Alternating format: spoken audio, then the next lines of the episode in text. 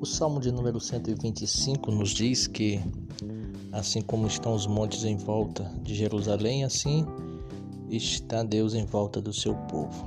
Então Deus sempre estará em volta do seu povo, agora e para sempre. Em qualquer momento, qualquer circunstância, Deus está em volta do seu povo.